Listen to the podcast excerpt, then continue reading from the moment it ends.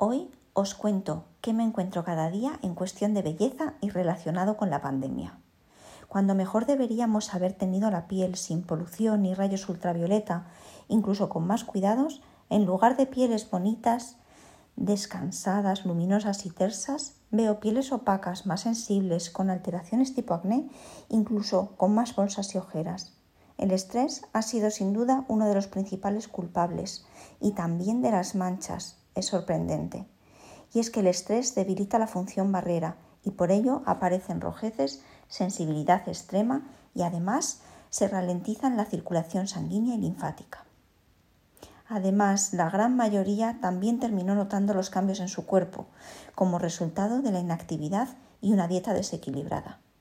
Démosle la bienvenida a la actividad física, a una buena alimentación y hábitos de belleza con cabeza.